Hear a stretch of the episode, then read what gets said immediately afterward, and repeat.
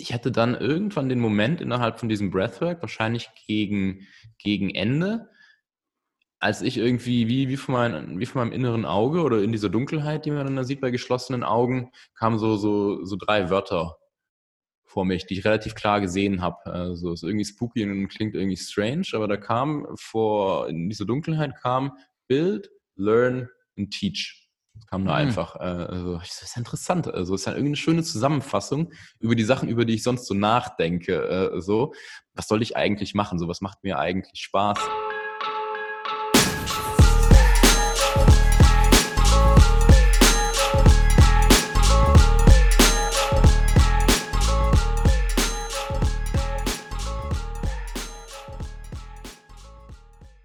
So, hallo und herzlich willkommen zu einer neuen Folge. Mein heutiger Gast ist ein guter Freund von mir, der mit Ende 20 seine Firma Regiohelden an Ströer verkauft hat und zum Peak 300 Mitarbeiter hatte und im zweistelligen Millionenbereich Umsatz gemacht hat. Im zweiten Teil geht es darum, was Felix in Zukunft machen will und wie er die Zeit nach Regiohelden verbracht hat und vor allem durch welche Erfahrung er rausgefunden hat, was er jetzt wirklich machen will. Sehr spannend, das Breathwork in Bali oder was ich, was ich extrem geil fand, dieses, er hat ein halbes Jahr lang einen MA-Prozess verfolgt und wollte Firmen aufkaufen und hat aber gemerkt, na, das passt nicht so ganz und hat es dann lassen sein, ja, und dieses Thema mehr über die Intuition zu arbeiten. Sehr spannende Folge. Ich hoffe, sie gefällt euch so gut wie mir. In dem Sinne viel Spaß mit der Folge und Felix Eiser.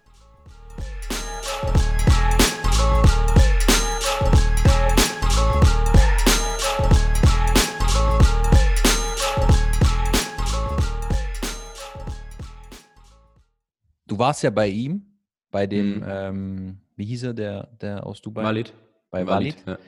Du hast ja dieses Breathwork gemacht bei ihm. Mhm. Kannst du es vielleicht diese, diese Erfahrung teilen? Ist schwer zu beschreiben, weil es, glaube ich, das Gehirn echt in einen anderen Zustand bringt, als wie man das so kennt. Man legt sich hin, schließt die Augen, hat eine Maske äh, vor den Augen und fängt dann an, einen gewissen Rhythmus zu atmen. Und, und je nach Ausprägung ist dann Musik dabei oder ein Instrukteur, der dann nochmal so ein bisschen erzählt, worauf man achten muss. Und im Endeffekt äh, kontrolliert man über die Atmung ja den Sauerstoffgehalt im, im, im Blut und deswegen auch im Gehirn und äh, kann es über diese Atmung entsprechend steuern. Das heißt, wenn man diese Technik eine Weile lang macht und eine Weile lang heißt dann fünf Minuten, zehn Minuten, 15 Minuten, merkt man, dass sich was ändert. Also es man merkt es sehr stark körperlich.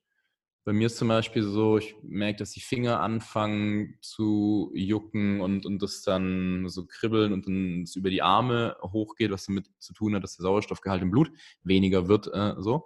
Also es ist eine starke körperliche Reaktion und gleichzeitig ändert es im Gehirn irgendwas. Und ich glaube ehrlich gesagt, äh, es ist bisher auch noch nicht so richtig erforscht, was da eigentlich passiert, aber es fühlt sich am Ende so an, wie wenn das Gehirn im Zustand ist so kurz vorm Einschlafen. Kennst du das? Du bist entweder wach oder bist am Schlafen, aber es gibt diese kurze Zeit, bevor man einschläft, so, wo man noch nicht träumt, aber auch nicht richtig wach ist. Für mich fühlt sich Breathwork so ähnlich an, in diesem Zustand zu sein.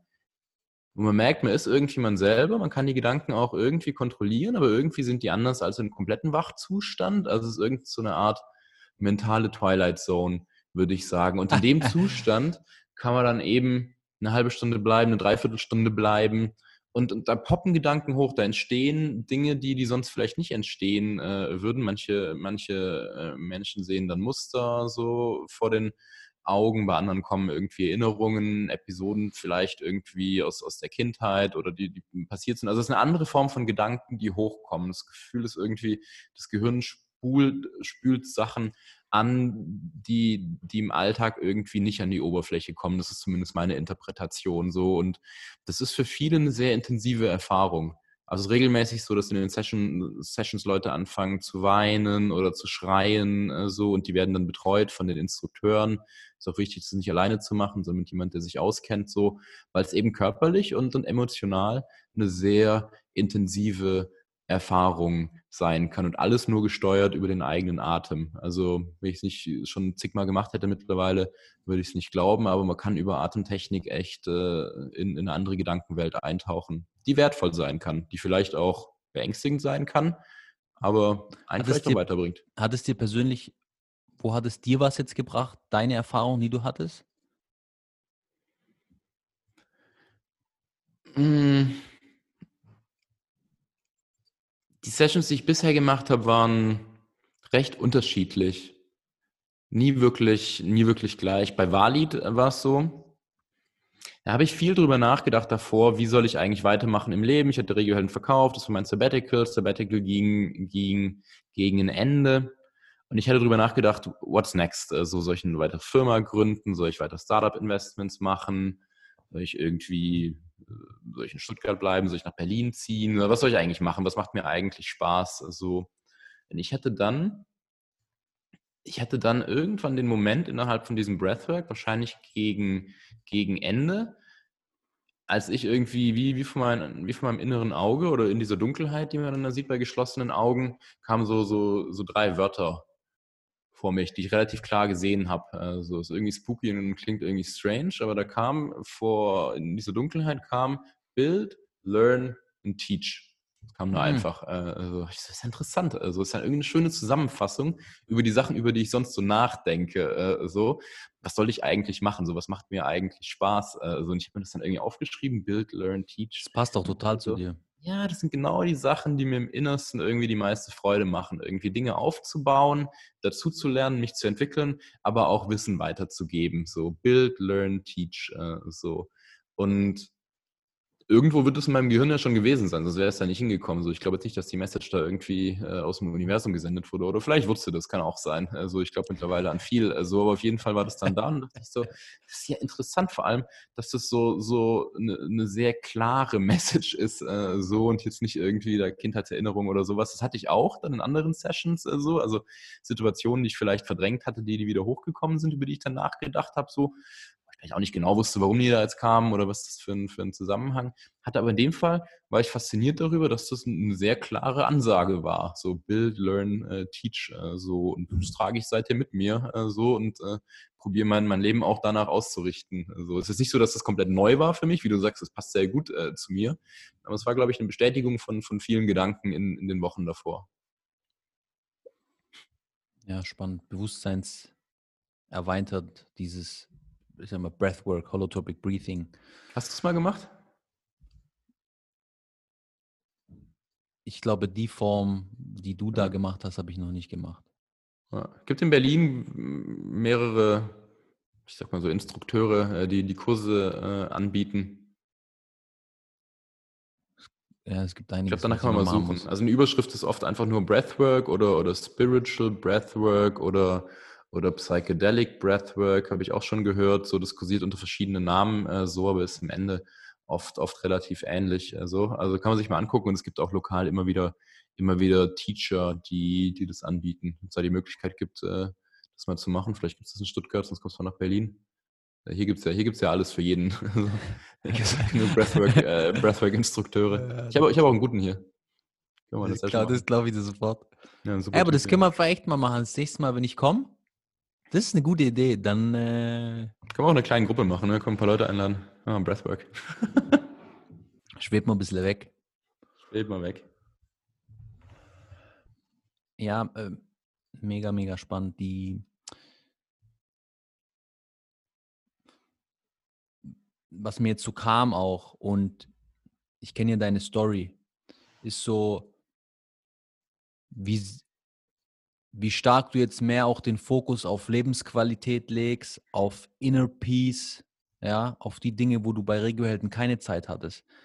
Das heißt, so die letzten, also als du also dann wirklich raus bist von Regiohelden und dann so ein, zwei Jahre nie, hast du dich sehr stark mit diesen inneren Themen beschäftigt und äh, auch angefangen zu meditieren in, in, in ähm, Thailand. In, genau, in Thailand. Äh, ich stelle mir das immer noch so vor, du hast ja so Walking Meditation gemacht, ja? ja eine Woche lang. Äh, erzähl das kurz. Das walking, ist, sitting, walking. Eine Woche meditieren. dann kommt er dieses, in dieses, in dieses, so ein Tempel, äh, so einer goldenen Kuppel auf dem Berg oben drauf, mitten im Dschungel, richtig geil, kann runtergucken auf die Stadt. Und dann kriegt man so eine, so eine weiße Uniform, also alle laufen diesen Uniformen rum und meditieren. Eine Woche lang. Und man hat den Mönch, der erklärt einem ein bisschen was zur, zur Technik, aber im Endeffekt sagt er auch nur, ja, äh, auf die Atmung achten, einatmen, ausatmen, einatmen, ausatmen. Und über die Zeit kriegt man dann so ein paar Spezialaufgaben, sagt, okay, einatmen, ausatmen und dann achtet man auf einen Punkt an der Schulter. Und dann auf der anderen Schulter. Und dann geht es wieder von vorne los. Also jeden Tag kriegt man einen neuen Punkt. Also, aber es ist nicht so, dass das jetzt irgendwie schneller Fortschritt irgendwie wäre. Das ist sehr geduldig. Und dann meditiert man da den ganzen Tag. Also man steht morgens auf um, ich glaube, 5 Uhr morgens, was überhaupt nicht meine Zeit ist. Und geht dann erstmal in die Vorlesung zum Mönch. Dann sitzt er vorne und erzählt Geschichten. erzählt dann so auf, auf, auf, auf so Thai-Englisch. Erzählt er so vom Mangobaum und vom Affen und von irgendwie. Das hat er gefallen, ne? Ja, das hat mir gefallen. Einmal hat er erzählt, dass der Gründer von Kentucky Fried Chicken bei ihm war und über die Hühner da erzählt hat. Und so, das kann doch nicht wahr sein. Also der denkt sich dann auch irgendwelche Geschichten aus. Also das ist total, ist zum, ist zum Totlachen. Ich habe das ja Mangobaum und, und alles.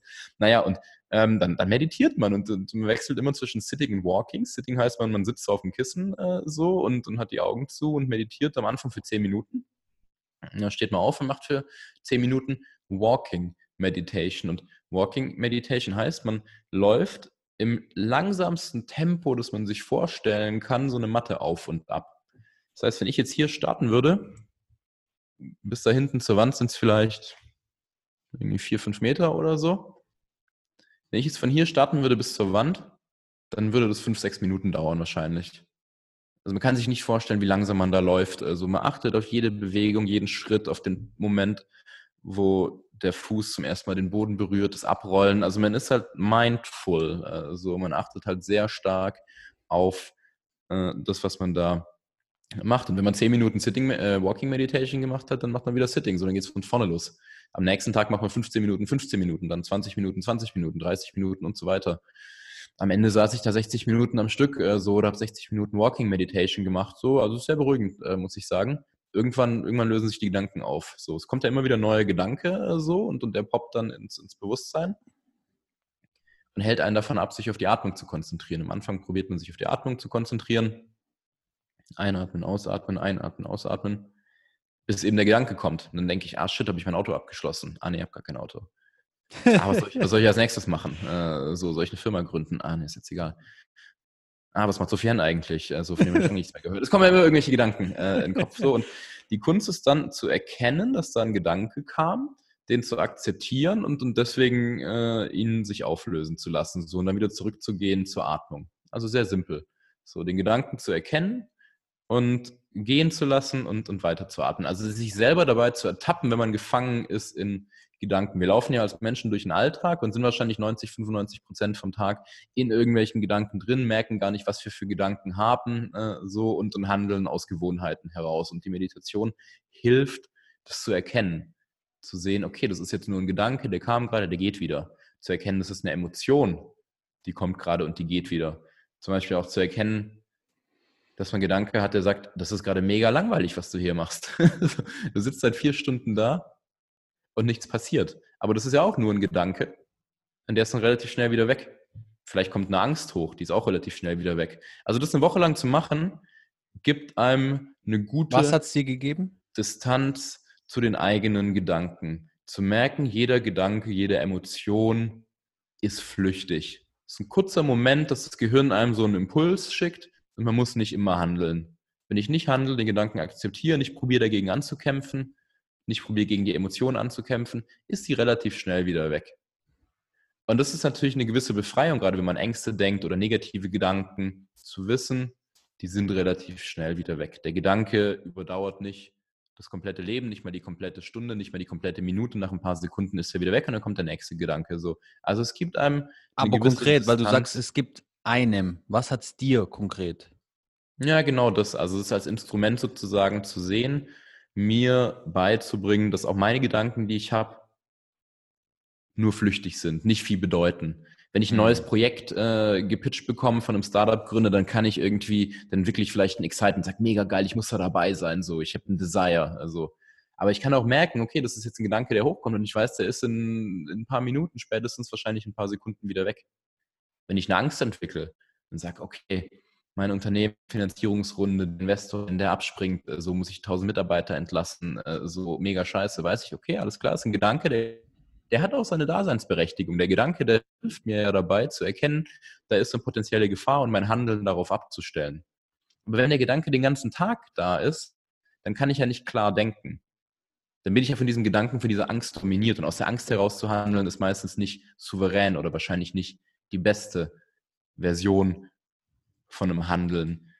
Und deswegen hilft es mir zu erkennen, okay, da kommt eine Angst hoch, wenn ich es erkenne. Also ist natürlich auch äh, einfach gesagt so und äh, vielleicht gelingt es mir in 10% der Fälle oder 20% zu erkennen, da kommt eine Angst hoch, da kommt ein negativer Gedanke, aber zu wissen, okay, der geht wieder weg und ich überlege mir jetzt aus, aus einer klaren, ruhigen Perspektive heraus, wie soll ich mit der Situation umgehen. Also ich finde, mir gibt es eine gewisse Klarheit, eine gewisse Ruhe, eine gewisse Distanz und deswegen eine Souveränität. Und ich probiere das in meinen Alltag einzubauen. Am Anfang vom Gespräch, ja, sind wir stark darauf eingegangen, okay, du hast Regiohelden aufgebaut. Was waren die Eigenschaften, deine Charaktereigenschaften, wodurch du das so gut hinbekommen hast? Ja, und dann war halt dieses Durchbeißen, Durchkämpfen. Wir haben über Marathon geredet. Und das ist so ähm, überspitzt so, ja, das Verbissen des Ziel erreichen. Und dann hast du es ja. erreicht. Und jetzt so, die letzten ein, zwei Jahre hast du dich viel eher mit diesen inneren Themen ja beschäftigt. Und meine Frage ist jetzt dazu, als du Regiohelden gemacht hast, ja, um als Beispiel, halt, am Anfang habe ich gesagt, wir haben uns kennengelernt. Ich kann mich noch erinnern, ich war auf der Sixth Street und dann sage ich zu dir, komm, wir, wir gehen Party machen. ja, waren, ich, ich glaube, wir waren, wir waren 10, 12 Leute. Ja, und du hattest keinen Bock, du bist heimgegangen. So, du konntest es nicht glauben. du konntest es nicht glauben. Ich gesagt, was machst du? Du willst heimgehen? Wieso willst du nach Hause gehen? Also ich wusste selber nicht, warum ich nach Hause gehen wollte. ja, ja, aber das ist. Ich war genau, im Business-Modus. Genau, und keine Option. Es war, da habe ich keinen Spaß dran gehabt. Also. und, und jetzt, wobei du auch viel Party gemacht hast mit Regiohelden. Ja, genau. Ja, das stimmt. Ja, das, das stimmt schon. Das, also, man, man, war, also, war wahrscheinlich eine Ausrede damals. Wahrscheinlich war ich irgendwie Jetlagged oder irgendwas. aber worauf ich hinaus will, ist schon sehr getrieben. Ich kenne ja, ja. ich kenne die jetzt schon ein bisschen. Und jetzt heutzutage bist du um einiges ausgeglichener. Bist du ruhiger, auch durch diese innere Arbeit? Äh, wie, wie, wie ist da deine, dein, diese Transformation? Gab es die da oder wie, wie? Also ich glaube, als Unternehmer oder bei mir speziell in, in der Regioheldenzeit war ich sehr eindimensional auf Business fokussiert und alles, was mit Business Learnings zu tun hat, hat mich viel mit Business Leuten umgeben, Business Bücher gelesen äh, und so und hatte da auch eine sehr starke Identifikation mit, äh, mit der Firma, mit dem. Äh, du bist die Firma ich, sozusagen. Ich bin die Firma, äh, so, ja, ja. Das habe ich gemerkt, wenn die Umsatzzahlen irgendwie nicht da waren, wo ich sie mir vorgestellt habe, so, das habe ich körperlich, hat mich natürlich bei mir der Bauch zusammengezogen. So, ich war, ich war die Umsatzlinie, ich war, ich war der Mitarbeiter, der kündigt, ich war irgendwie das Produkt, was nicht funktioniert, äh, so, aber ich war auch der Erfolg. Ich war auch die, die abgeschlossene Finanzierungsrunde und, und der neue, der neue, äh, der neue EBIT-Rekord äh, oder die, die coole Person, äh, die ich eingestellt habe, die super funktioniert hat äh, und so. Also starke Identifikation ähm, zum einen so und eine starke Fokussierung von meinem ganzen Leben natürlich auf dieses Thema. Also eindimensional zu sagen, ich bin jetzt Gründer, ich will das schaffen, das ist meine Challenge, ich beiß mich da durch. Äh, so. Ich habe mich jetzt nicht tot gearbeitet, also ich habe jetzt nicht irgendwie jede Woche da 100 Stunden irgendwie sonst wie äh, da und habe äh, die ganze Zeit im Büro übernachtet so. Aber ich habe jetzt auch nicht so viel Spaß an einem Privatleben gehabt. Ich war jetzt nicht so irgendwie, dass ich Hobbys gehabt hätte, groß, äh, so oder einen riesen Freundeskreis, in dem ich ständig was gemacht hätte. Ich war ein, zwei Mal im Jahr im Urlaub, ähm, so, das war auch gut, aber ja, Business hat mir am meisten Spaß gemacht. So, das war so, das war so mein Spiel, das ich gespielt habe. So, und ich wollte das den ganzen Tag äh, spielen, äh, so und mich mit Leuten umgeben, die da auch Bock drauf haben. So, also sehr eindimensional, äh, würde ich sagen. Und ich glaube, der, der Fokus hat auf eine Weise auch äh, gut getan. Den habe ich extrem viel gelernt, mich persönlich äh, entwickelt und glaube mittlerweile jetzt mit ein bisschen Abstand äh, so zu dem ganzen äh, Thema. Also ich bin bei Regiohelden knapp äh, zwei Jahre raus äh, so und äh, sehe das als extrem wertvolles Kapitel in meinem Leben und, und als super Instrument für mein persönliches Wachstum, aber schaue jetzt ähm, auf Business-Themen mit einem bisschen anderen Blick und, und sag nicht, mein, mein Leben muss dem Business dienen, sondern mein Business muss dem Leben dienen. Äh, so. Und ist natürlich jetzt auch deutlich einfacher nach so einem Verkauf und, und einer gewissen finanziellen Unabhängigkeit, so dass ich jetzt nicht an dem Punkt bin, dass ich äh, irgendwie für Geld jeden Tag arbeiten muss, so oder irgendwie fünf Deals machen muss und, und irgendwie getrieben bin. Ich glaube, ich kann mir jetzt gerade ganz gut überlegen, mit welchen Leuten ich Zeit verbringen will, welche Projekte ich angehe, so und da deutlich stärker aus einer Ruhe heraus ähm, handeln und, und am Spaß daran, äh, so versus sozusagen in der Regioheldenzeit mit einer starken Verbissenheit, äh, so und, und einfach nur dem Drive äh, irgendwie gewinnen zu wollen und uns irgendwie beweisen zu wollen, äh, etc. So. Und ich glaube, der andere Unterschied ist jetzt, dass ich halt deutlich ausgeglichener meine Zeit verbringe. So Business ist immer noch die wichtigste Zeit, macht mir am meisten Spaß äh, so. Aber aktuell arbeite ich zum Beispiel vier Tage die Woche äh, so und habe mir einen Tag freigehalten. Das ist der Freitag äh, so. Ich sag so, meine Überschrift ist so Friday, Friday is my day äh, so. Und das nutze ich für, das nutze ich für Personal Development, um irgendwie äh, Bücher zu lesen, um zu reflektieren, um Sachen zu machen, die mit Business überhaupt nichts zu tun haben. Äh, so hätte ich früher nie gemacht, äh, sowas. Und äh, muss natürlich auch sagen, jetzt bin ich in der der, der, der dankbaren Situation, das machen zu können. Aber es ist mir einfach auch wichtig, wenn ich sage Personal Development, äh, ist, ist eine Aktivität, die mir sehr viel Spaß macht, so Build, Learn, Teach. Also Learn ist mir wichtig, äh, so. Dann will ich dafür auch Zeit äh, allokieren, so. Dann will ich mindestens einen Tag die Woche damit verbringen. Effektiv ist es dann wahrscheinlich ein halber Tag, äh, so. So irgendwann ab Freitagmittag, so juckt es mich dann doch wieder und ich gehe ins Büro. So, aber ich habe zumindest irgendwie so diese, diese ersten Stunden für mich, äh, so und habe halt bewusst meine Zeit aufgeteilt zwischen den Sachen. Bin nicht mehr eindimensional nur Business, sondern ähm, habe auch genug Freizeit und äh, habe Hobbys. Jetzt Kader mal oder so, ja? Auch mal ein bisschen in Kater, auch mal ein bisschen Yoga äh, machen und, und Sport und äh, Reisen und irgendwie gute Restaurants und also andere Sachen im Leben. Also und ähm, es macht Spaß, mehrdimensional zu sein. Äh, so. Ich glaube aber, wenn man, wenn man First-Time-Founder ist und in dieser Hustle-Zeit äh, ist und einfach Gas geben muss, so, dann ist das Leben auch einfach eindimensional. Ich glaube, das ist halt einer der Trade-offs, die man hinnimmt, äh, zu sagen, ich kann mich halt irgendwie äh, fünf bis zehn Jahre lang, kann ich meinen Arsch abarbeiten so und habe eben nicht viele andere Prioritäten im Leben, dafür, dass ich mir dann später halt auch designen kann, so wie ich will, beispielsweise so. Oder man sagt von Anfang an, das ist das Ziel, da spricht auch nichts dagegen zu sagen, mein, mein Business soll dem Leben dienen. Ich habe ein Lifestyle-Business, äh, so, ich will passives Einkommen, ich will genug Zeit haben, so. Kannst du mal ein bisschen erzählen, wie deine Sicht da drauf ist? Äh, so, aber ich glaube, den Weg, den ich damals eingeschlagen hatte mit Venture Capital, hoher Druck irgendwie, hohes Risiko, aber auch hohe Chance, so, der, der ist darauf ausgelegt, das irgendwie äh, sehr balanciert und, und, und irgendwie mehrdimensional äh, durchzuführen. Wie ist deine Balance mittlerweile? Wird sich das verändert?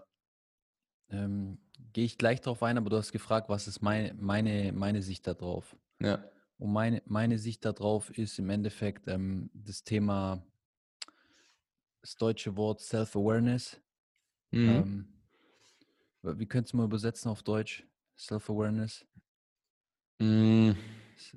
Nicht Achtsamkeit, selbst, also Be Bewusstsein im Sinne wahrscheinlich äh, nicht für Selbst, äh, also nicht ja, Selbstbewusstsein, aber, aber, aber, wahrscheinlich doch Selbstbewusstsein. Nicht im Sinne von, ich halte mich für den größten Macker, aber im Sinne von, ich bin mir bewusst äh, darüber, was in meinem Kopf gerade passiert. Ja, und ich meine es bezogen auf, wer bin ich wirklich? Ja. Und was sind meine wirklichen Bedürfnisse? Und was ich damit meine, ist, dass sehr viele, und das ist bei mir nicht anders, ja, dass man will immer das sein, was man was man nicht ist, habe ich das Gefühl, wenn ich viele Menschen beobachte. Ja? Vielleicht. Ja. Man, ich, ich zum Beispiel, ja, ich glaube nicht, dass ich so ein klassischer CEO oder sowas, das ist nicht, das ist nicht meine Stärke. Aber willst du sein? Heutzutage, ja, will ich es nicht mehr sein. Hm. Ja, aber davor Früher wollte vielleicht. Ja. früher ich und für mich, wenn ich meine Reise betrachte, war es ein Lernen, was passt zu mir, was passt, was passt nicht zu mir. Hm. Und Hm. ich, ich glaube, es geht einfach nur darum, weil du hast jetzt gesagt, ja, man muss halt diese oder diese fünf bis zehn Jahre hassen, wenn man dann den Erfolg haben will. Kann man. Und ich ich- glaube, das ist ein genau, Weg, den genau. man einschlagen kann. Ich glaube glaub auf gar keinen Fall, dass der gut für alle ist. Äh, so. Genau, und Für mich, für mich war super. ja, genau, ich meine, zu dem VC-Case, wenn du einen Mhm. VC-Case fährst, dann wird ein anderer Weg schwierig, ja. Hm. Das ist schon Stimmt, ja. in meiner Welt schon vorprogrammiert, wenn man VC-Case fährt. Und So ich glaube. Ich glaube, man muss sich einfach ehrlich zu sich selber sein, ja, und, und die eigenen Bedürfnisse kennenlernen und danach den eigenen Werten leben. Und ich glaube, das ist das Entscheidende. Ich für mich persönlich, ähm, weil du gerade deine, deine andere Frage war, wie ich das jetzt gerade für mich mache. Ich Ja. bin, Aber davor müssen wir kurz eine Pause machen, weil Bewusstsein sagt mir gerade, ich muss dringend auf die Toilette. Wir machen kurz einen Break. Wir sind nach der, sind nach der Werbepause wieder zurück. Jetzt kannst du den Werbepartner noch überlegen. So, jetzt gibt es tatsächlich die erste Werbung auf dem Podcast. Und zwar äh, habe ich mir gedacht, das war zwar Spaß von Felix, aber ist eigentlich eine gute Idee. Er hat ja vorher erwähnt, dass er in das Startup Canify.de investiert hat. Und zwar ist es ein lizenzierter Großhändler für den Direktvertrieb von medizinischem Cannabis. Und ich finde es so interessant, weil ich weiß, dass es vielen Menschen geholfen hat. Ich selber jeder, der mich kennt, weiß, ich bin ein Cannabis-Fan, obwohl ich selber nicht mehr rauche. Aber Cannabis hat extrem positive Effekte und sollte in unserer Gesellschaft äh, nicht so kriminalisiert sein. Canify wurde äh, 2018 von Lars und seinem Freund äh, gegründet, weil sie in der Familie einen Krankheitsfall hatten, wo im Zuge der Chemotherapie medizinisches Cannabis eingesetzt wurde. Und es hat anscheinend sehr gut geholfen. Und äh, dann haben sie sich zur Mission gemacht, das ganze Thema mehr zu pushen. Und mittlerweile haben sie ein Netzwerk von 1500 Apotheken aufgebaut. Und der Felix und äh, ein anderer Freund von uns, der Kian, sind da investiert. Und die zwei suchen noch Support, ambitionierte Leute im Bereich äh, Business Development oder mh, Personen, die einen naturwissenschaftlichen Background haben im Bereich Produktentwicklung und Forschung. Schaut es euch einfach mal an auf canify.de, C-A-N-N-I-F-Y.de. Und jetzt geht's weiter mit dem Podcast. Also, dann sind wir jetzt wieder zurück hier nach der, nach der Werbepause und waren stehen geblieben bei deiner Balance. Ja, ich würde es jetzt vielleicht, ich, ja, vielleicht nicht Balance nennen, sondern wie, wie, wo bin ich in dem Prozess, dass ich ein Leben gestalte, was mir entspricht. Ja, und daher kommt dann Balance, glaube ich, wenn man seine Werte lebt, dann ist man in Balance. Und bei mir ist es so, dass ich ja das Glück habe durch den Online-Shop, dass ich ein Passive Income habe. Und ich habe mir die letzten ein, zwei Jahren extrem viel Gedanken gemacht über das Thema, auf was habe ich wirklich Bock? Will ich noch, ich, ich war auch, ich, ich habe mir sogar überlegt, hey, will ich noch mal eine Company gründen? Will ich überhaupt? Also ich war wirklich in jede Richtung. Ja, und ich, ich muss auch zugeben, es war jetzt nicht so, dass es easy war. Ich hatte da extreme Downphasen, aber ich habe extrem viel gelernt und jetzt bin ich an dem Punkt, dass ich eher Q1 nächstes Jahr das Gesundheitszentrum gründe, mit dem Dennis zusammen. Und da auch äh, eine Komponente, die er noch nicht drin hatte im Therapiezentrum, das Thema Ernährung. Ich habe einen Deal gemacht, eine Heilpraktikerin mit reinzunehmen, die das Thema Labor und Ernährung mit reinnimmt, weil ich Mhm. das so spannend finde. Und ein Hauptfaktor ist, was ich gelernt habe über mich und das Gesundheitszentrum ist ein Ergebnis davon, ist, dass ich nur Produkte machen kann, die wirklich sinnhaftig sind für den Menschen, wo ich wirklich einen Mhm. Impact habe. Ja. So bei, bei Gym Drive, es war ein Marketing-Case mehr. Ja. So, und bei meinem Online-Shop, da wird schon Sinn gestiftet. Aber wenn wir nicht da wären, dann würd, würde halt jemand anderes das Produkt verkaufen. Mhm. Und bei dem Gesundheitszentrum ist es aber eher so, dass die Leute kommen ja zur Physio und dann gehen sie ins medizinische Training, dauerhaft. Mhm. Ja, und die würden nicht, also der, bei dem Therapiezentrum sind 600, sind, ähm, sind äh, 600 Mitglieder. Ich sag dir, über 400, 500 Mitglieder davon würden jetzt nicht trainieren, mhm. wenn es dieses Modell nicht gibt, weil das ist nicht normal in der Physio. Du gehst zur Physio, behandelst mhm. das Symptom und du gehst wieder. Gehst Aber wieder du lernst auf. eigentlich nicht, dass vor allem in dieser Zielgruppe, dass du, dein, mhm. dass du trainieren musst. Du musst auch Belastung auf deine Gelenke im Endeffekt, die, die brauchen mhm. Belastung, mhm. dass, sie, dass sie nicht verschleißen. Und dann denkt jeder, ja, wenn ich alt bin, ist es normal, dass mein Körper verschleißt. Das ist aber nicht so, sondern mhm. man muss trainieren, ja, A, Muskel und B, Gelenke. Und das ist was, wo ich sage, hey, geil, da wird wirklich ein Mehrwert in der Gesellschaft gemacht. Mhm. Genauso beim Ernährungsthema. Wie viele kennen sich aus über, über Mikronährstoffe, Gluten und so weiter? Das hat mega einen Impact auf viele Leute. Ich sehe es ja im Endeffekt, äh, ja. was da passiert. Und in den Themen gehst du auf. Und, und was waren die Downphasen äh, für dich? Was war schwierig an dieser Entscheidung? Weil es im Nachhinein das zu machen, so würde ich sagen, passt total zu dir, äh, so super. Was, was war der schwere Teil der Entscheidung? Was war der Struggle? Der Struggle war, dass ich, ich glaube, ich dadurch, dass ich, ich habe diese Persönlichkeit, ich bin an so vielem interessiert. Mhm und ich glaube, eine gewisse Verwirrtheit hatte, was ich wirklich machen will. Und jetzt ist es für mich so, ich will auch das Thema Bild, Bild im Sinne von Produkte zu bauen, die dem Menschen, ja, ich, bin, ich bin kein Typ, der, das, das habe ich auch gelernt, weißt du, eine Software zu machen, das ist für mich, das, da habe ich keine Begeisterung. Der mhm. Podcast mhm. ist auch im Endeffekt, es ist jetzt kein monetäres Produkt, aber es ist ein Produkt, was mhm. im Endeffekt dem, auf den Menschen eingeht, dem Menschen hilft, ja. Ähm, Und was war das, was war das, was war der, wovon musstest du loslassen? Wenn du sagst, du warst da vorne im Punkt, ja, krasser Geschäftsführer sein, CMO, Marketing, Venture Capital und so weiter.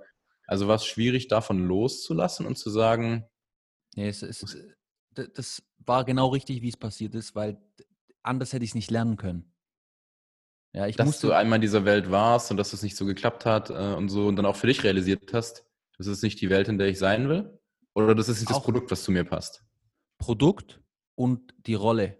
Ja, ja ich merke schon, ich muss der, der, die, die Vision der Company, ja, ich muss schon die maßgeblich mit, mit ähm, ähm, gestalten. Und es ist schon so, dass ich mhm eine größere Company aufbauen will. Der Online-Shop mhm. für mich zum Beispiel, der hat nicht dies, jedes, hier ist ein Punkt, jedes Business kannst du groß machen. Das ist immer die Frage der Person. Mhm. Nur ich will dieses Business nicht groß machen, weil das Produkt mir nicht entspricht. Mhm. So, mhm. Bei dem mhm. Gesundheitszentrum ist es anders. Entspricht dir, ja. Es entspricht mir. Und meine zweite Rolle ist so dieses, dieses Podcast-Thema, sozusagen Dinge in die Gesellschaft äh, mehr zu transportieren, über die vielleicht noch nicht so geredet wird. Gerade wie das Thema Ayahuasca, Psychedelics. Das mhm. finde ich spannend für mich. Das sind so die zwei Sachen, wo ich sage, Build und Inspire. Ja, ja und gerade auch. Gute Überschrift. Build und Inspire. Super. Ja, und, und, und gerade, guck, guck mal, wie spannend. Eigentlich, ich bin gern Storyteller. Das bist du. Habe ich schon mal jemals im Storytelling äh, einen Coach dazu genommen? Habe ich mich da intensiv mit auseinandergesetzt? Nein. Und eigentlich überleg mal, wenn du, überleg mal, wenn du einen dazu nehmen würdest. Ja, genau. Was dann mal, passieren würde. Das ja, überleg krass. mal, das ist meine Stärke, eigentlich, ich das weiß, ist meine das Passion. Ist deine Stärke. Und da muss ich viel mehr reingehen. Das heißt, für mich ist so, was ich daran so interessant finde an dem Gesundheitszentrum, ist das Thema Brandaufbau, Wissensvermittlung. Da habe ich eine Passion mhm. für.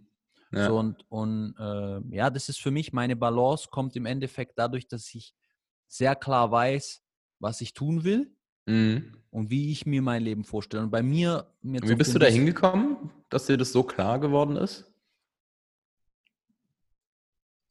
Also, Try and Error würde ich sagen. Mhm. Nummer eins. Nummer zwei, viel reflektieren, viel, viel in mich gehen. Und ähm, ich hätte vielleicht, das bin ich noch, mir noch nicht ganz klar, ob ich hätte mir früher mit noch Coaches zu dem Thema hätte reinholen sollen oder dass mhm. es genau richtig war, dass ich es alleine gemacht habe. Der Podcast für mich zum Beispiel ist Teil der Selbstfindung. Ja, ja. ja? Macht total weißt, Sinn. Weißt noch, als wir in Bali waren, darüber geredet haben, über den Podcast. Ja, ja. ja. Da bin ich jetzt viel klarer. So, und im Endeffekt würde ich sagen, Try and Error und Try and Error heißt auch einfach Dinge tun, da wo Ängste sind, da wo Passions sind und dann schauen, wie fühlt es sich an. Hm. Hm. Ja. Ähm, ich glaube, du hast ja nicht anders gemacht. Ja. Ja. Ähm, ja. Und die Balance, wie gesagt, kommt aus eher aus mehr Grounding, weil ich mehr weiß, wer ich bin. Hm. So, ich, ich bin gerade aber in der, in der Transformation auch noch mehr den Online-Shop loszulassen. Habe ich jetzt einiges abgegeben, um dann viel mehr da rein in meine Passion zu gehen, viel mehr Content, in das Content-Thema zu gehen, ja. Viel mhm. mehr äh, in die Richtung. Aber ist ja auch super im Health-Bereich. Äh, so. Also da kannst du ja, da kann man ja richtig guten Content produzieren und auch viele Leute erreichen, die sich dafür interessieren und, und inspirieren. Ich glaube, da ist Storytelling wichtig. Ja, also ich glaube, äh, da gibt es ein paar spannende Themen. Warte mal, wenn du irgendwann deine, deine eigene Netflix-Doku rausbringst, äh, so Sophiens World. Ayahuasca und Supplements und Liegestütze. ja, aber das ist spannend. Ich habe in Bali habe ich ja überlegt, eine Company in dem Bereich zu machen. Und es hat sich aber nicht danach 100% angefühlt dann. Und dann muss ja. ich mich erst immer reinspüren. Ich recherchiere, ich schaue, ich rede mit Leuten und dann merke ich, ob es passt oder nicht. Und bei ja. dem Gesundheitszentrum war es so, ich habe damit angefangen und es ist wie so, kennst du, du, du triffst eine Frau und du bist am Anfang total excited. Mhm. Ja, und umso länger du sie kennenlernst, desto mehr verlierst du das Excitement. Mhm. Und auf einmal merkst du so, hm, das ist gar nicht so da. Mhm. Aber am hm. Anfang hast du irgendwas reinprojiziert. Mhm. Ja, irgendwas, was du vielleicht noch nicht kultiviert hast oder sonst was. Aber das verschwindet dann so. Und dann gibt es dann. dann gibt's die Variante, du, du lernst eine Frau kennen und es wird mit jedem Mal besser. Und so ist es bei mir, bei, bei mir mit diesem Thema. Mhm, ja, das ist, umso mehr ich mich damit beschäftigt habe. Ich habe zum Beispiel Thema Lifelong Learning. Kennst du doch den Wolfgang, den Personal Trainer Wolfgang Unzelt? Ja. Bei dem habe ich äh, vor glaube, vor zwei Wochen habe ich eine B-Lizenz Trainerausbildung. Habe ich. Äh, ja, ich habe es gesehen auf Instagram. Tag zwei.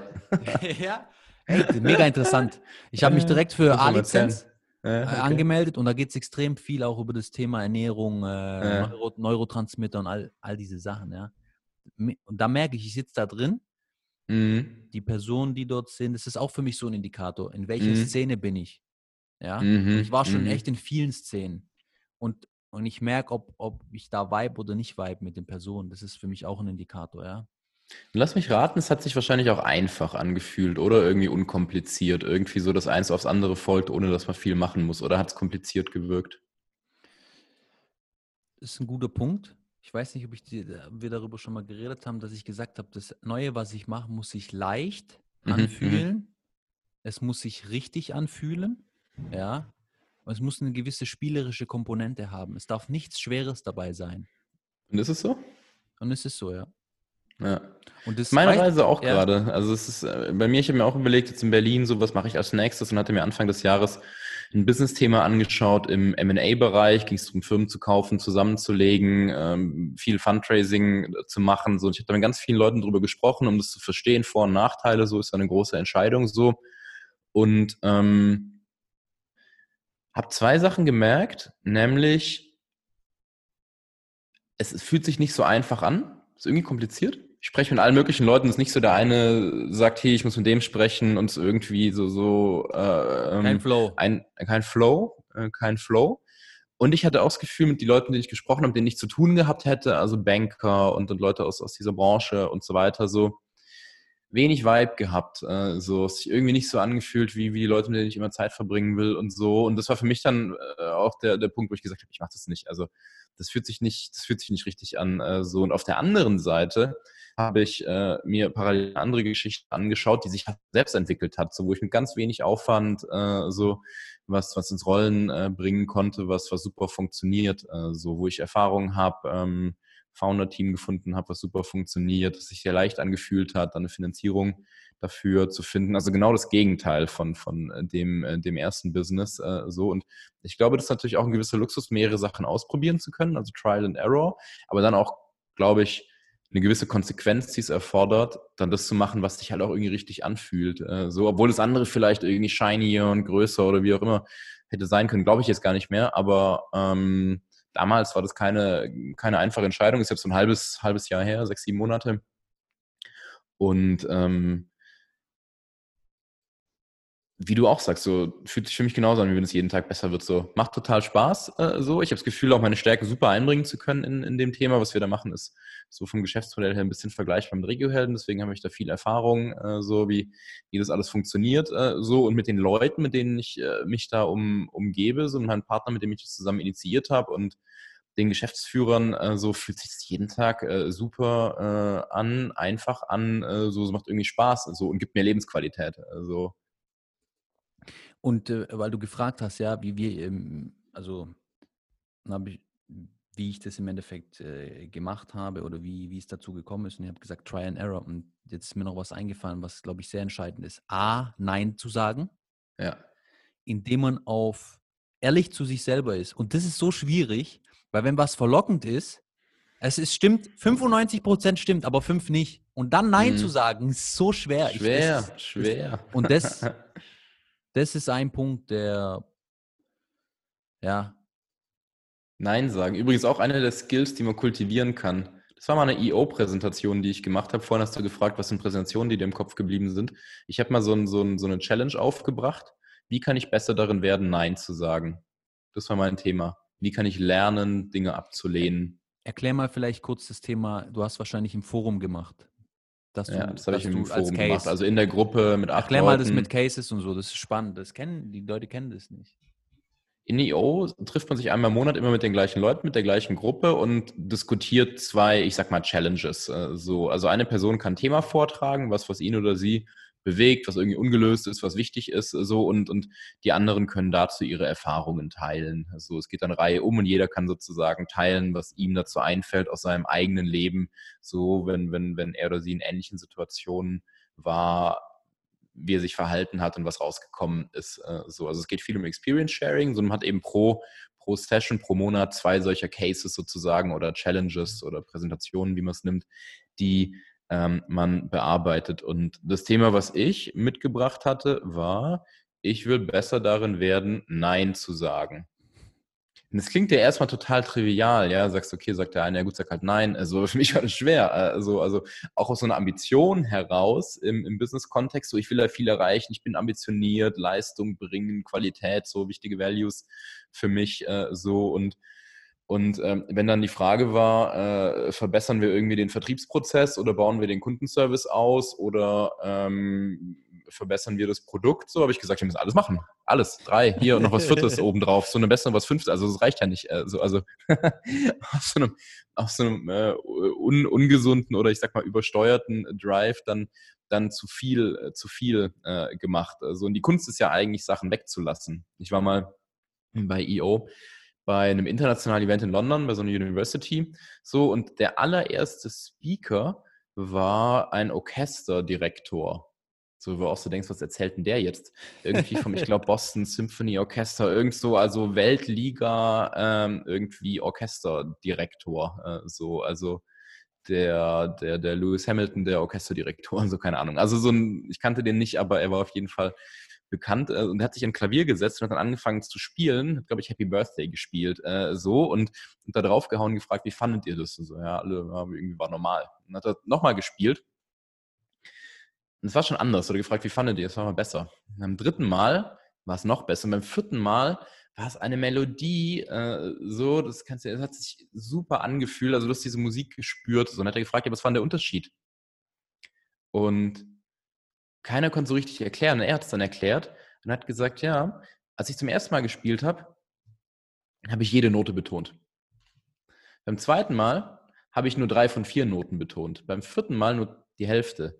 Beim letzten Mal habe ich nur die wichtigen Noten betont. Äh, so. Also er hat ganz viel weggelassen. Äh, so. Er hat die wichtigen Noten hervorgehoben, indem er alle anderen weggelassen hat. Äh, so und darüber denke ich oft nach beim Thema Nein äh, sagen mittlerweile. So, du sagst, wenn du eine Sache betonen willst, dann musst du ja ganz viele andere Sachen weglassen. Äh, so und ich glaube, es ist mit, äh, ich glaube, es ist eben viel wertvoller, den Fokus zu haben und diese eine Sache richtig zu machen, als irgendwie fünf so halb. Und das weiß auch jeder, das ist überhaupt keine neue Erkenntnis, aber für mich war es im Unternehmeralltag extrem schwer. Fokus war mir wichtig, aber Nein zu sagen zu Themen, die auch wichtig sind, war für mich extrem schwer. Und deswegen habe ich diese EO-Präsentation gehalten und probiert herauszufinden, wie machen andere das? Wie sagen die Nein? Wie sagen die ab? Wie gehen die damit um? Äh, so. Und ähm, es hat sich gelohnt. Es war eine gute Präsentation. Und an den Orchesterdirektor denke ich auch noch die, immer. Das ist eine geile Story. Kannst du die, diese Learnings aus der, aus der Session, hast du, hast du die noch im Kopf?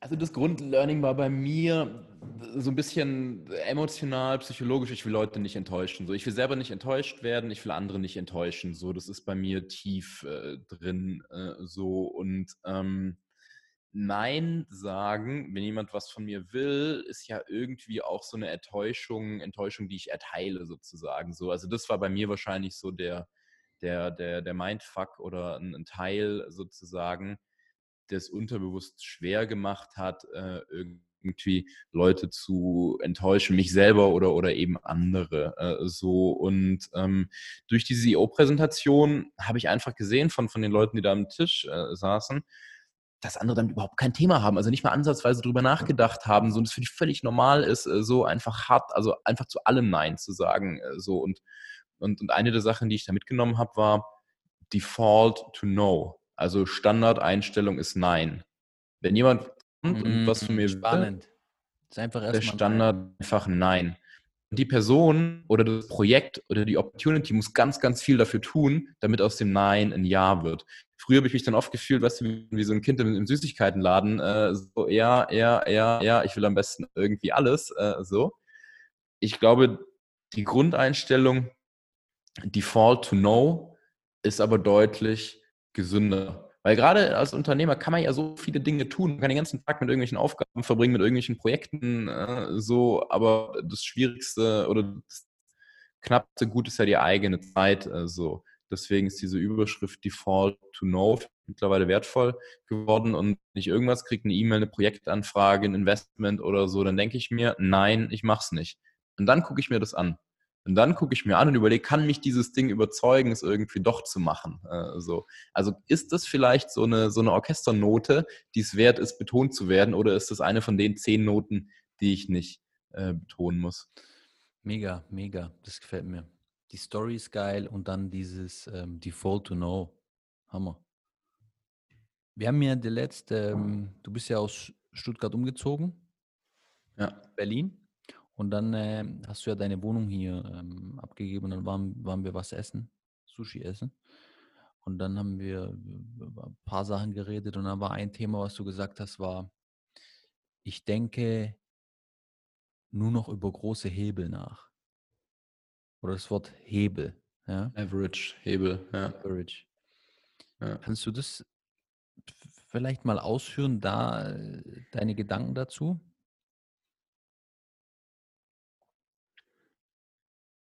Mhm. Weil das ist ja auch so, also wieso spreche ich das jetzt an? Das ist so für mich die, die, die Transformation, die du gemacht hast, ja.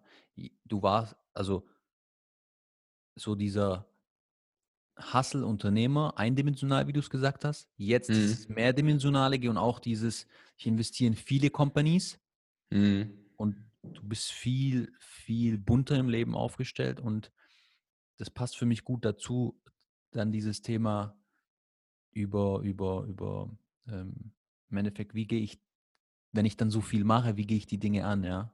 Dieses Mindset dahinter, Leverage. Mhm. Ja, ja. Also Leverage mh, mm, ist für mich ein bisschen inspiriert aus, aus der ganzen äh, Schule so rund um Naval, Naval Ravikant. Kennst du, hast du die Podcasts angehört? Ja, das hast du mich da schon gefragt, ja. Ja, hast du. Ja. ja.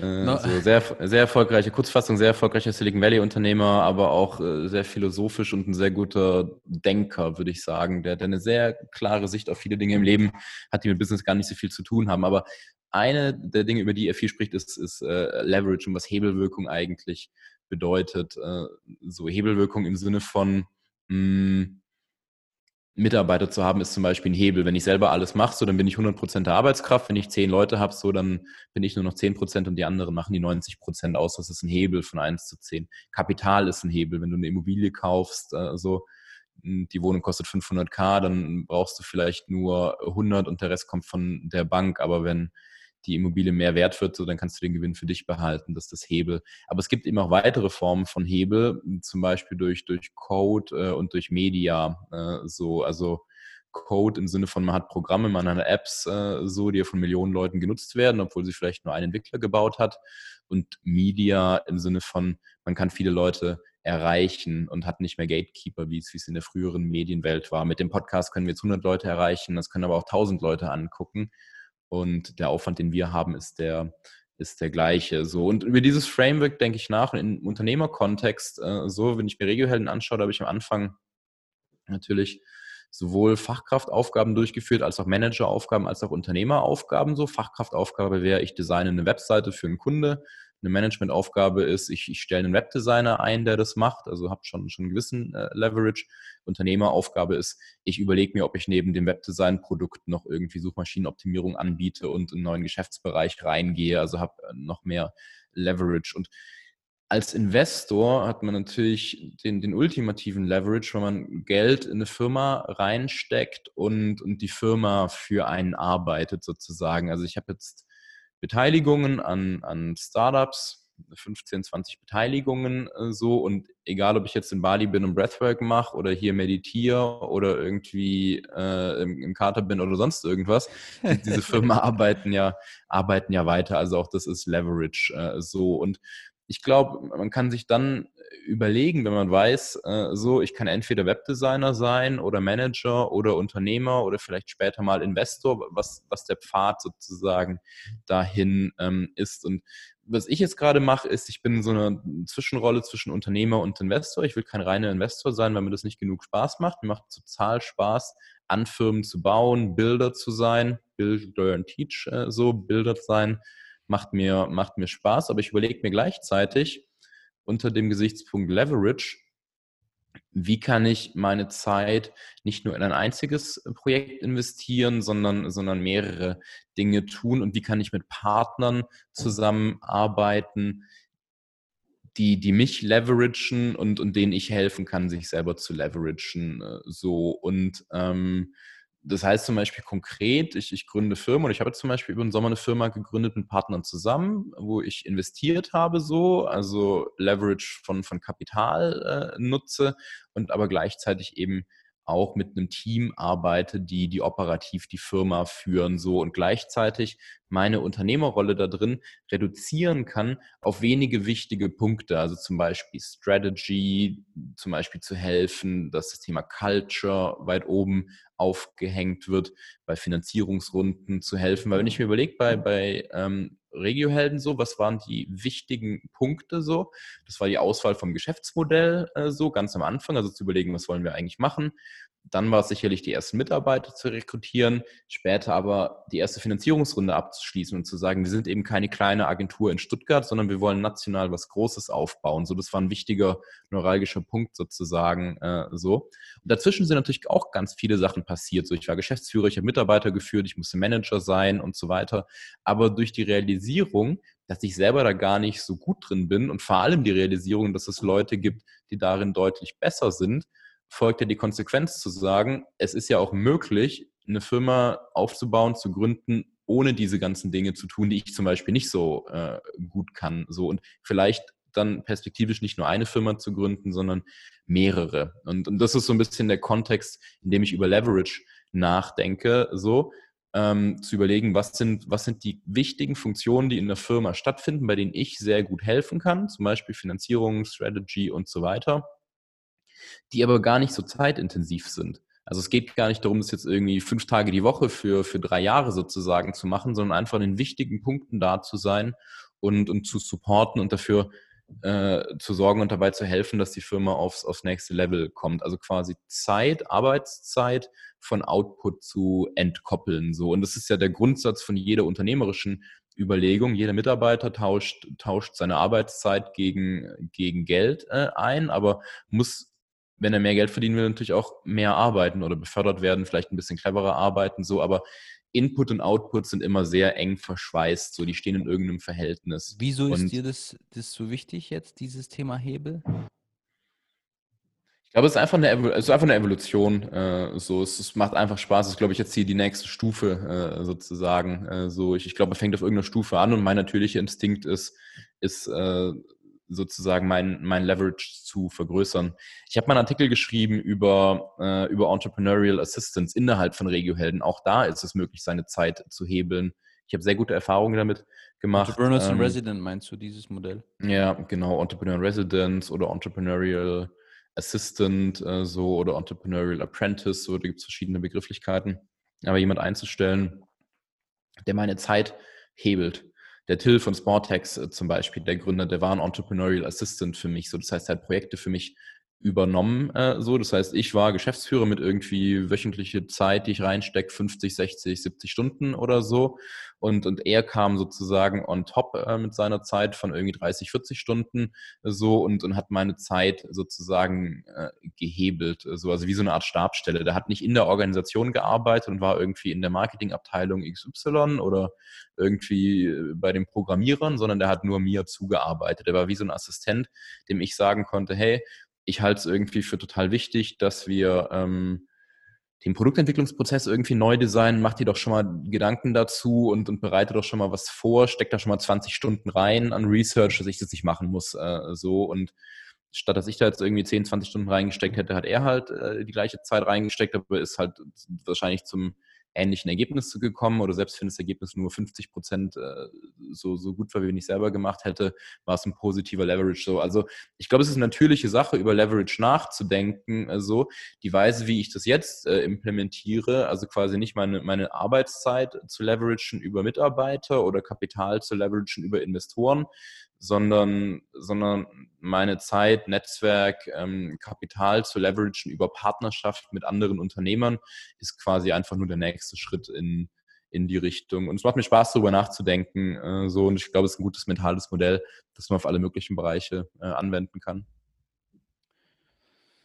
Spannend, spannend, Herr Eiser. Gut, jetzt haben wir ziemlich lang geredet. Ah, jetzt haben wir lang geredet. Es ist dann ganz dunkel geworden hier. In Berlin wird es ja, ja schneller dunkel, aber in Stuttgart ist es auch schon dunkel, wie ich sehe.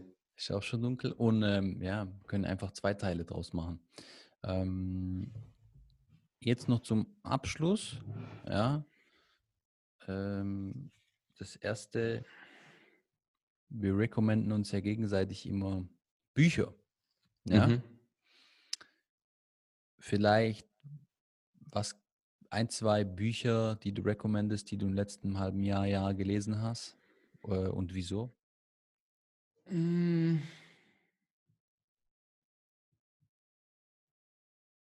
Also Principles ist so ein, so ein Klassiker, Ray Dalio, ein Buch, was ich auch schon oft verschenkt habe, zum Thema Mental Models, Denkmodelle, Decision Making, Problem Solving. Also einfach ein, ein Typ, der, der ultra erfolgreich ist in seinem Bereich, in dem Fall sehr erfolgreicher Hedgefonds-Manager und probiert hat, sein, seine seine Erfolgskriterien wie, wie so ein Rezept irgendwie ähm, raus zu, zu kristallisieren, so, also um, um gute Denkmuster ähm, zu kriegen und, und sich da inspirieren zu lassen. Auf jeden Fall, auf jeden Fall äh, wert, das Buch zu lesen. Das ist ja schon länger her als ein halbes Jahr, ja. Was hast du so letzte halbe Jahr, Jahr gelesen vielleicht? Ach, ich lese gerade eher, also viel eher so im Bereich muss ja nicht Business sein. Ja, ich mache gerade viel mehr im Bereich Psychologie, Personal ja. Development. Also dann sag doch da was. Eine Sache, die ich gerade gelesen habe, ist ein Buch von einem Psychologen. Das heißt ähm, Internal Family Systems. Ich glaube, auf Deutsch heißt das ähm, das System der inneren Familie jetzt nicht so der eingängigste Titel, äh, muss ich sagen, weil man sich nicht viel darunter vorstellen kann.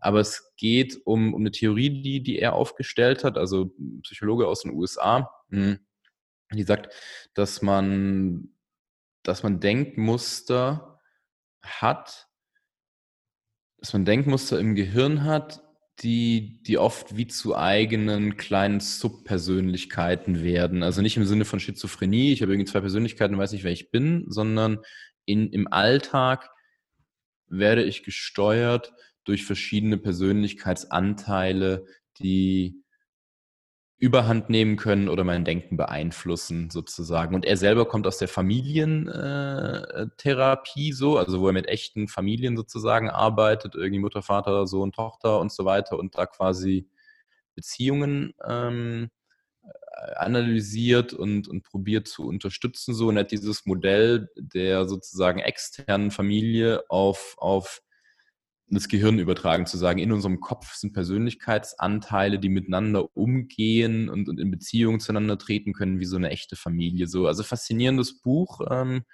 und ähm, ist ein bisschen speziell, aber hat viel mit Persönlichkeitsentwicklung und Psychologie zu tun. So, das ist so ein Rabbit Hole, in das ich mal reingekommen bin. So, und das ist jetzt so.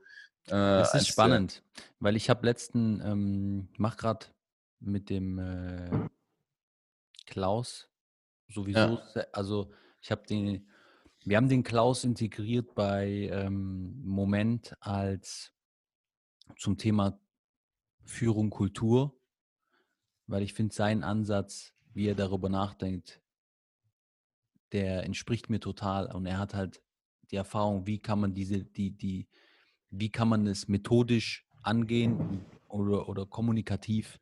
Ja. Und äh, dann habe ich angefangen, mit ihm auch Einzelsessions ähm, mm. zu machen. Und ich habe genau eine Session im Endeffekt zu so einer Aufstellung gemacht, die mhm. du gerade erzählt hast. Und zwar, es ist mega spannend, es war per Zoom. Und ich saß hier auf der Couch. Es war morgens um acht. Und es ging eigentlich darum, er hat mir schon öfter angeboten, komm, lass uns mal eine Session machen. Ich habe ihm gesagt, ja, jetzt kein Thema. Und äh, dann war aber das Thema, ich hatte mich verletzt mhm beim Sport, ähm, Langhantel Kniebeuge. Und dann fing die Session halt so an, was, wenn deine, wenn deine Leiste oder dein Rücken jetzt reden könnte, was würde sie sagen? Keine, was hat, was hat dein Rücken gesagt? Lass mich Lass massieren. Ich will nach Thailand. nee, das ging, ja, das ist spannend, weil es ging dann darum, dass der Anteil, der da geredet hat, war ein Anteil, der, der extrem ambitioniert ist, ähm, competitive und so weiter. Und am Ende, ja. am Ende hatte ich hier im Raum, weil ich habe dann sozusagen die Person, also ich habe dann die einzelnen Persönlichkeitsanteile als mhm. Person in den Raum gestellt. Mit echten Personen? Also nee, das war ich. Und dann war die Frage immer, ist es sozusagen, ist der ältere oder eine jüngere Version von mir? Ja, ja, Wie sieht der aus? Und die eine Person war dann so, ein Anteil von mir krass durchtrainiert, der andere war so ja, dicklicher und hatte halt verschiedene ja. Anteile. Und am Ende war es so, dass hier im Raum 15 äh, Personen waren, davon waren 10 Personen, waren so verschiedene Anteile von mir. Ja. Und äh, auch meine, meine, meine Eltern und wie die da im Zusammenhang mitstehen. Mhm. zwei mhm. Stunden. Man kann es ja auch mit echten Menschen machen. Also man kann ja auch echte Familienaufstellungen äh, machen. Ich weiß, auch ja. nicht nur zu Familienthemen, sondern eben auch zu, zu inneren äh, Themen und dann echte Leute haben und dann auch mit denen reden. Ich habe das selber noch nie gemacht, würde ich mal gerne ausprobieren. Äh, so eine Freundin von mir hat das gemacht. Ich kenne einige, die das gemacht haben. Also das ist mega spannend, so Familienaufstellung oder Aufstellung, wo man selber und dann andere fremde Personen auf einmal in die Energy kommen von ja. Familien. Aber ich glaube, das ist total wertvoll, diese, dieser Gedanke. Ich meine auch diese, diese, diese körperliche Verbindung zu sagen. Es gibt da so einen Anteil so und du hast den vielleicht bei dir gefunden im, im, im, im Rücken und, und bei mir sind es andere irgendwie äh, Schulter. körperliche Stellen, Schulter vielleicht, vielleicht ist das, mittlerweile geht es übrigens. Ähm, aber so bin ich auf diesen ganzen Bereich gekommen, indem ich mir ein Buch äh, angeschaut habe. Ähm, das heißt The Body Keeps the Score, glaube ich. Und da geht es um genau diese Frage, so was haben irgendwie äh, Erfahrungen, die wir machen für, für körperliche Implikationen so und was für Energie wird im Körper gespeichert und ja, wie kann man die freisetzen, solche Sachen. So. Und ehrlich gesagt, ich fand das Buch nicht so interessant. Das geht so super stark auf so Traumata, so, also richtige Traumata im Sinne von irgendwie so äh, posttraumatisches Stresssyndrom von, von Kriegsrückkehrern äh, oder Leute, die Unfälle hatten oder solche Geschichten. So, das war jetzt nicht so das Thema. Ähm, in das ich einsteigen wollte. Ich fand diese, diese Connection zwischen, also diese Body-Mind-Connection so, das, das mhm. fand ich super interessant äh, so und darüber bin, bin ich dann gestolpert in, in dieses äh, IFS, also Internal Family Systems, die, die, Anteil, die mhm. Arbeit mit diesen Anteilen so. Und ich glaube, es gibt ja viele psychologische Modelle, die, die mit irgendeiner Form von, von Anteilen arbeiten. Also auch so diese Geschichte irgendwie, ähm, Arbeit mit dem inneren Kind äh, und sowas, was man so kennt, so Sonnenkind, Schattenkind und so, oder selbst so mhm. psychologische Modelle wie, wie Freud damals mit irgendwie dem Ich und dem Über-Ich und so weiter. So, ähm, also das geht für mich alles immer in diese Richtung zu sagen, es gibt halt irgendwie diese, diese Anteile oder, oder Denkmuster, und ich glaube, das ist neurologisch auch belegt, dass es halt bestimmte Muster im Gehirn gibt, die halt aktiviert werden in bestimmten Situationen und halt vielleicht einen, bestimmten Teil von, von Erfahrungen abgespeichert ähm, haben. Und so bin ich über diese körperliche Komponente auf die psychologische mhm. äh, gekommen. So. Und ich glaube, da gibt es durchaus da gibt es durchaus eine, eine sehr starke Verbindung. Und ich habe tatsächlich auch die Woche sogar eine Session mit einem Coach ähm, gemacht, wo es auch darum ging, so was würde dein körperliches Gefühl da jetzt sagen, so und, und probieren damit in Kontakt äh, zu treten. Ich auch glaube, dass es da eine extrem starke Verbindung äh, gibt zwischen, zwischen Denkmustern, die man hat, die, die einen vielleicht im Alltag einschränken, vielleicht befähigen, äh, so, und auf der anderen Seite aber eben körperlichen, körperlichen hm, Erscheinungen, so. Wie ging es bei dir dann weiter? Also das, äh, die nächste Session, die ich habe, die ist dann, äh, die ist nächste Woche und die ist fortführend auf die. Und jetzt ging es erstmal darum, halt gewisse Sachen ähm, zu reflektieren. Und zwar ein entscheidender, also es gab so drei Punkte, ich sag mal einen jetzt, okay, äh, war, ich habe ja, ich habe stark dieses, ich bin Zwilling und habe stark diese ähm, arabische Seite in mir und dann die deutsche Seite, halb palästinensisch, halb deutsch und die arabische Seite musste immer sehr stark, also kämpfen, stark sein, ja, da in der Geschichte, ja. Du bist ein Kämpfer in dir, das ist bestimmt ein Anteil. Genau, einen krassen Kämpfer in mir, diese arabische Seite. Und dann ging es darum, dass diese Kämpfer eine andere Seite von mir, die ich jetzt liebevolle Seite nenne, mhm. ja, als schwach abgetan hat. Mhm. Immer als schwache Seite sozusagen, mhm. die beschützt werden muss. Mhm, mhm. Und dann war, das war spannend, wo im Klaus drüber geredet hat, gesagt, es gibt keine schwache Seite, es gibt nur Potenziale und Ressourcen. Mhm. Ja. Und dann diese Seite sozusagen nicht als schwach mhm. taggen, sondern zu sagen, das ist meine liebevolle Seite und die hat ihre Potenziale, ihre, ihre, die Schönheit. Und es gibt ja. nichts, nichts, was irgendwie schwach ist oder so. Das hast du getaggt. Deine, deine, ich muss stark sein, ja, die Seite, der Anteil, der, der, der Genau, der hat es so getaggt. Und der arabische Wüstenkrieger, der arabische ja. Wüstenkrieger, der hat gesagt, was ist denn da diese liebevolle Seite, was ist denn das für ein Waschlappen? Äh, so.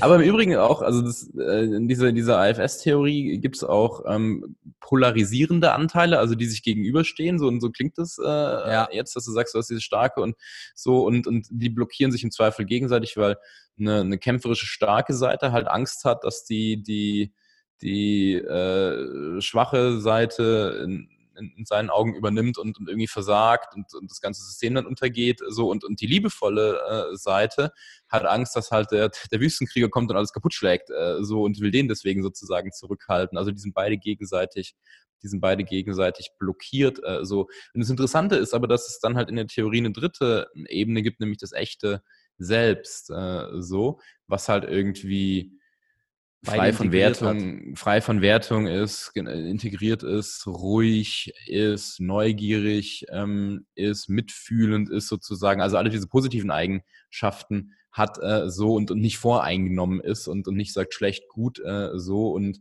und aus der Perspektive von diesem echten äh, Selbst kann man dann eben solche Labels besser vergeben und zu sagen, ja gut, du bist nicht schwach, sondern eben irgendwie äh, giving, beziehungsweise liebevoll und äh, du bist nicht irgendwie destruktiv, sondern irgendwie stark. Äh, also, dass man da so ein bisschen sozusagen moderieren kann. So. Also, das finde ich eine interessante Theorie. Ähm, und eine interessante Coaching-Methode, äh, so aus, aus dem Blickwinkel darauf zu schauen. Das Krasse war, dadurch, dass ich diese, diese Anteile nach außen gestellt habe, ich habe mich danach so krass frei gefühlt, mhm, mh. weil wenn ich vor der Session habe ich reflektiert und das war alles so gecentert in meinem Kopf oder in meinem ja. Körper und hier und danach war das ja. so komplett im Raum und es hat so eine Ausdehnung gehabt. Ähm, ja. Ja, ja, krass. Das hat sich krass, total, krass. total befreiend angefühlt. Also war krass. eine super Session. Und das ist auch für mich der Punkt wieder hier, weil wir vorher darüber geredet haben. Ich will in jedem Bereich, der mir wichtig ist in meinem Leben, hole ich mir einen Coach. Ja. ja natürlich kostet es Geld, aber ich fahre ein Smart. Ich könnte auch ein anderes Auto fahren. Mm, ja, mm. was dreimal so teuer ist. Aber ich sage, ich gebe lieber das Geld, gebe ich für einen Coach aus. Ja, ja. das glaube ich, das ist ein geiles Mindset. Das ist ein geiles Mindset. Und klar, man kann auch mit, mit, mit teuren Coaches arbeiten. Ähm, meine Erfahrung ist aber auch, man findet auch oft günstige Sachen. Muss ja nicht gleich One-on-One-Coaching machen, man kann ja auch mal in, in eine Gruppe erstmal reingehen, so oder überhaupt mal, überhaupt mal anfangen, sich mit so Themen zu beschäftigen und, und mal so ein Buch zu lesen, selber zu reflektieren. So, ich glaube gleichzeitig Bücher, Bücher bringen einen nur an einen bestimmten Punkt. Also mir hilft es total, mit echten Coaches zu arbeiten, ähm, weil reflektieren alleine sozusagen auch nur sozusagen ein Teil der Wegstrecke ähm, ist. Aber ich glaube, den, den Aufwand kann man machen, unabhängig von Budget. Und ähm, Praxis schlägt Theorie immer. Praxis, Praxis, das auf jeden Fall, das auf jeden Praxis Fall. Und es gibt aber auch günstige Praxis. Also, ja. ja, aber ich meine mit Praxis gar nicht auch so unbedingt jetzt das Coaching auch. Das ist auch, ja. das ist Praxis und Theorie, aber wirklich einfach in das Leben an sich, ja seinen Ängsten sich stellen, äh, Challenges eingehen und so weiter, dann kommen diese Themen sowieso hoch. Das stimmt. Und verstehen ist nur 20 Prozent der Lösung. so machen ist halt der Rest. Äh, machen so ist es. Erkenntnis, ist Erkenntnis ist der Trostpreis. Veränderung ist das, was man ja eigentlich will. Und das kommt aus dem Machen. Das ist ein super Abschlusssatz. Erkenntnis ist der Trostpreis. okay, war wirklich ein mega, mega spannendes Gespräch. Nicht eindimensional in deinen Worten, sondern facettenreich. Ein bunter, ein bunter Blumenstrauß.